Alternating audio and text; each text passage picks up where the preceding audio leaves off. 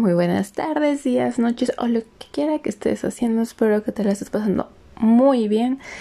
Y bueno, me presento, soy Itzel y el día de hoy vamos a hablar de varios temas que son bastante interesantes. Entonces, vamos a comenzar.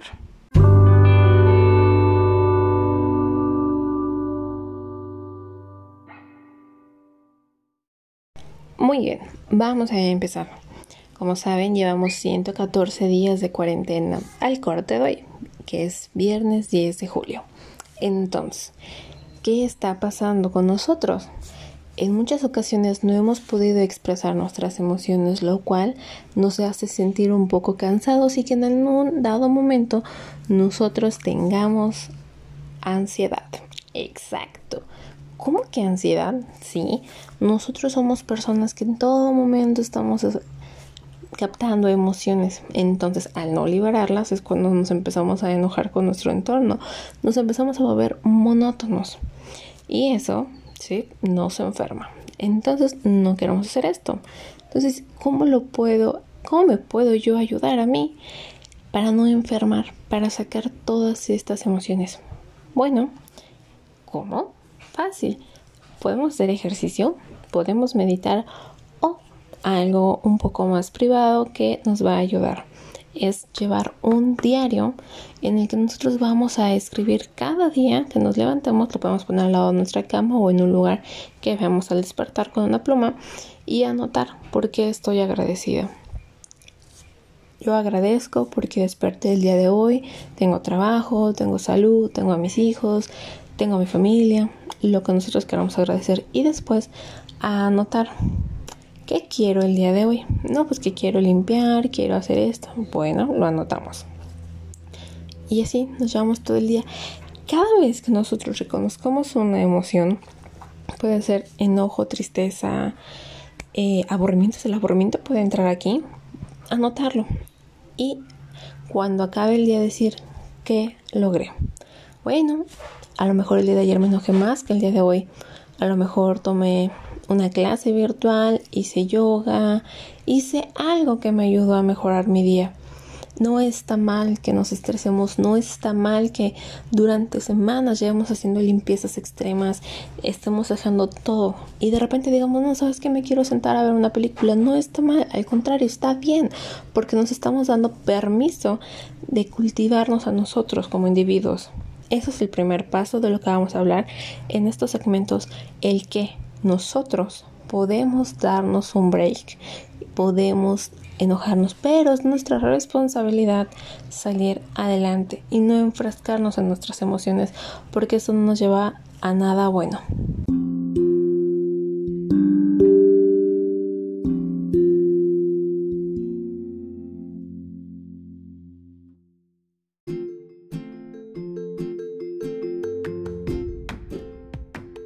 Bueno, ya hablamos de algunas tácticas, pero también tenemos algunos tips que nos pueden ayudar.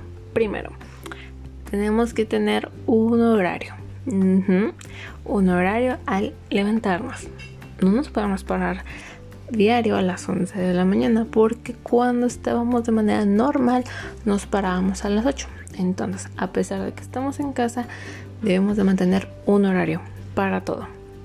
Para las comidas tratar de comer de manera saludable porque casi no estamos teniendo actividad física, lo cual va a provocar que muchas personas suban de peso.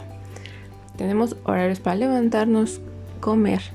Si tenemos trabajo en casa, también un horario para el trabajo. Eso nos va a ayudar a no tener tanto estrés en algunas actividades. Después, si tenemos un tiempo libre, tenemos que aprovecharlo ya sea para leer, cantar o practicar algo que nos guste y que nos podamos practicarlo en casa. Una vez teniendo esto, ya estamos un poco más del otro lado.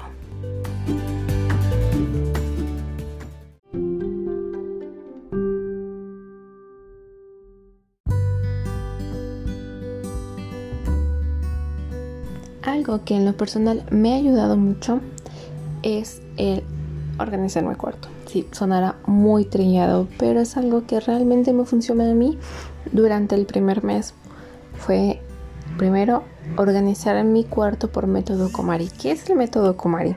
Es un método en el que te enseña a deshacerte de las cosas que realmente no ocupas y te despides de ellas por todo lo que han hecho por ti.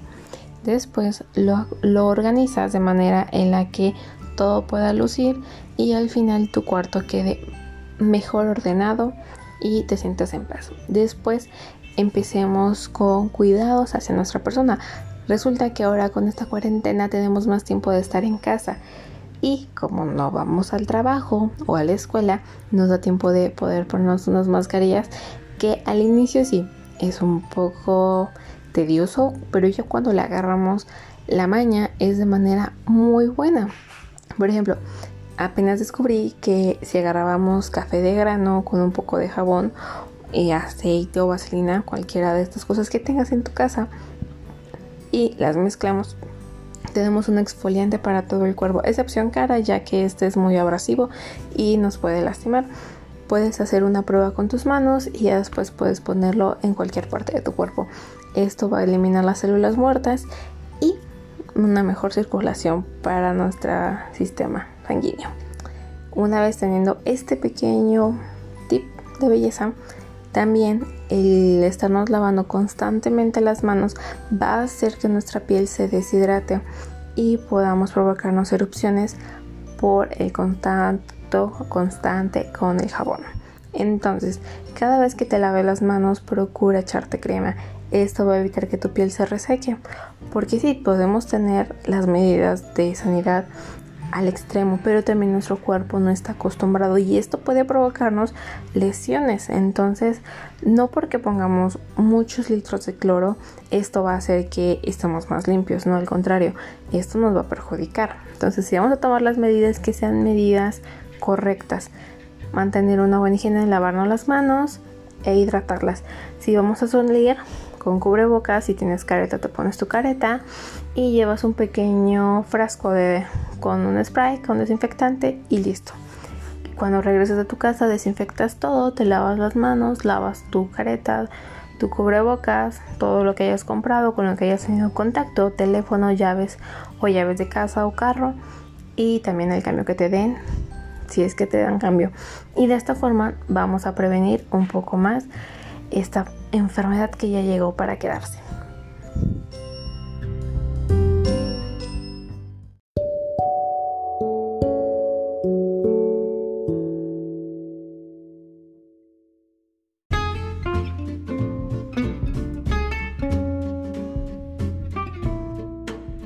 Este va a ser mi primer podcast, entonces vamos a dejar más temas para los siguientes días, pero en general sería expresa tus emociones, no las guardes, cuida de ti, nadie más lo va a hacer. Consiéntete de vez en cuando, no está mal, porque no lo merecemos. Estamos pasando por algo nuevo, da miedo, lo sé, pero no va a pasar nada que no esté planeado. Otra cosa, antes de irme, toma mucha agua, lávate las manos y consiéntete. Si es necesario, expresa tus emociones de manera correcta. No te enojes con los demás. Escribe tu diario y me cuentas cómo te fue.